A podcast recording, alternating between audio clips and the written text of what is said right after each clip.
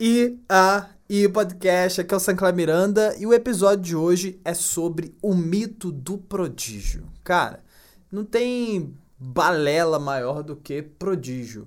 Ah, tal pessoa é um prodígio, nossa, essa tal pessoa é muito talentosa. E sempre quando isso é dito, parece que não há esforço, parece que não há trabalho, parece que não há estudo, treino para adquirir aquela habilidade. Então, o episódio de hoje é sobre isso, fica ligado e let's go! Se você escutar algum som de fundo, é porque eu tenho um, um vizinho que às vezes ele é marceneiro dentro do apartamento dele, mas às vezes ele também é uma boate que toca as músicas. Que... Porque geralmente é assim.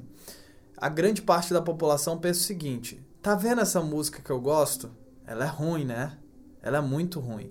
Mas eu vou aumentar ela para que todo mundo ouça a música que eu gosto. Só que o problema é que é bem provável que grande parte das pessoas gostam da mesma música que essa pessoa gosta, que eu acho ruim. Então, assim seguimos a vida em sociedade, não é mesmo? Então, voltando para o assunto do vídeo. Não se deixe seduzir pelo mito do prodígio. Prodígio é um mito. E ele começa dessa seguinte forma: a maioria de nós cresce ouvindo que talento é um atributo herdado, como ter cabelo castanho ou olhos azuis. Sendo assim, a gente presume que o sinal mais claro de uma pessoa ser talentosa é quando ela se torna um prodígio logo no início da vida, quando na verdade essa ideia é falsa. Ele aí ele dá vários exemplos aqui, como Michael Jordan, que foi cortado no time principal da escola do ensino médio, quando ele estava no ensino médio. Charles Darwin, que foi considerado lento pelos seus professores. Walt Disney, que foi demitido do seu emprego por falta de criatividade. E ele citou outros. Albert Einstein, que foi desacreditado durante boa parte do seu ensino médio, da sua faculdade também. Ninguém botava fé no Einstein, tanto que ele foi trabalhar em um patenteador, né, em um lugar onde ele cuidava das patentes e ali ele teve tempo para fazer as suas coisas, suas obras.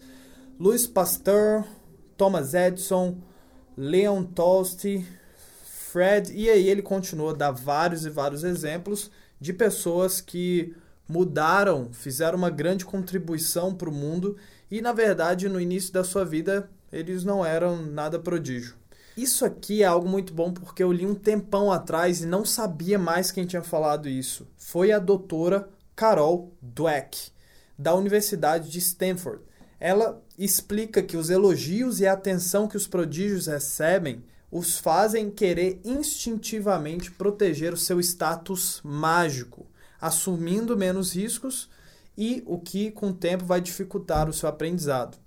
Essa mesma doutora, ela fala o seguinte: deixe de dizer para as crianças, principalmente para as crianças, que elas são muito inteligentes, é muito inteligente, muito inteligente, porque ela mesma fez um estudo que mostra que, que mostrou, comprovou que pessoas que falavam, pais que falavam, até mesmo os dentro do estudo ficavam reforçando que aquelas pessoas eram inteligentes, aquelas crianças eram inteligentes, inteligente, inteligente. Outras falaram, você é muito esforçado, você é muito esforçado, você é muito esforçado, e outros não falaram nada.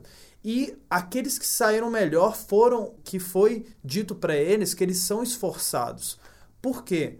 Os inteligentes, eles querem manter esse status de inteligente, eles não querem sair mal, eles não querem mostrar que eles não são inteligentes depois que eles conseguiram esse status, tá? Então, isso é muito importante. Não só você falar para um filho, você pegar isso para você, você pegar isso para a sua vida. Na verdade, eu sou esforçado e tudo que eu me esforço, eu consigo realizar. Tudo que eu me esforço para aprender, eu de fato aprendo. Então você não precisa somente para filho, para criança e etc. Você pode tomar isso para si. E aí, uh, ele conta um treinador sobre um treinador de time de futebol feminino que já venceu 21 campeonatos nacionais. Ele fala: uma das coisas mais prejudiciais aos jovens talentos é ouvirem desde muito cedo que são incríveis no que fazem. E aí ele finaliza: se você quiser se destacar cedo, você tem que procurar ignorar esses elogios, dando o máximo de si para você ultrapassar seus próprios limites. Entendeu? Entenda que esse lance do prodígio é mito. Se de fato existe prodígios que desde criança já foi um grande prodígio, isso aí é 0,001% da população. E a gente, como eu já disse algumas vezes, a gente tem que focar no que a gente pode controlar. E a gente pode controlar dizendo a si mesmo que nós somos esforçados. Se eu me esforço, eu consigo aprender. Se eu me esforço, eu consigo tirar a nota máxima. Se eu me esforço, eu consigo ter uma habilidade incrível nessa determinada área que eu quero desenvolver. Eu mesmo, com meu filho Miguel, eu uso, eu, eu não falo inteligente. Você é muito inteligente. Eu falo, filho, você é muito esforçado. Filho, você é muito esperto para que ele não pegue isso e torne isso como eu sou inteligente, inteligente, então daqui a alguns anos, ele tem quatro anos agora, mas daqui a alguns anos ele tentar proteger esse status, quando na verdade não tem que proteger nada. A gente tem que se esforçar para ser melhor a cada dia que passa, tá bom? E aí, o que, que você achou? Me diga nos comentários no Castbox e Claro, compartilhe com um amigo seu, compartilhe nas suas redes. Se você quiser tirar uma print e marcar lá no Insta, maravilha. É só você colocar lá, sanclerm. E é isso, muito obrigado por ter escutado até o momento e eu te espero aqui amanhã, no próximo episódio. Paz!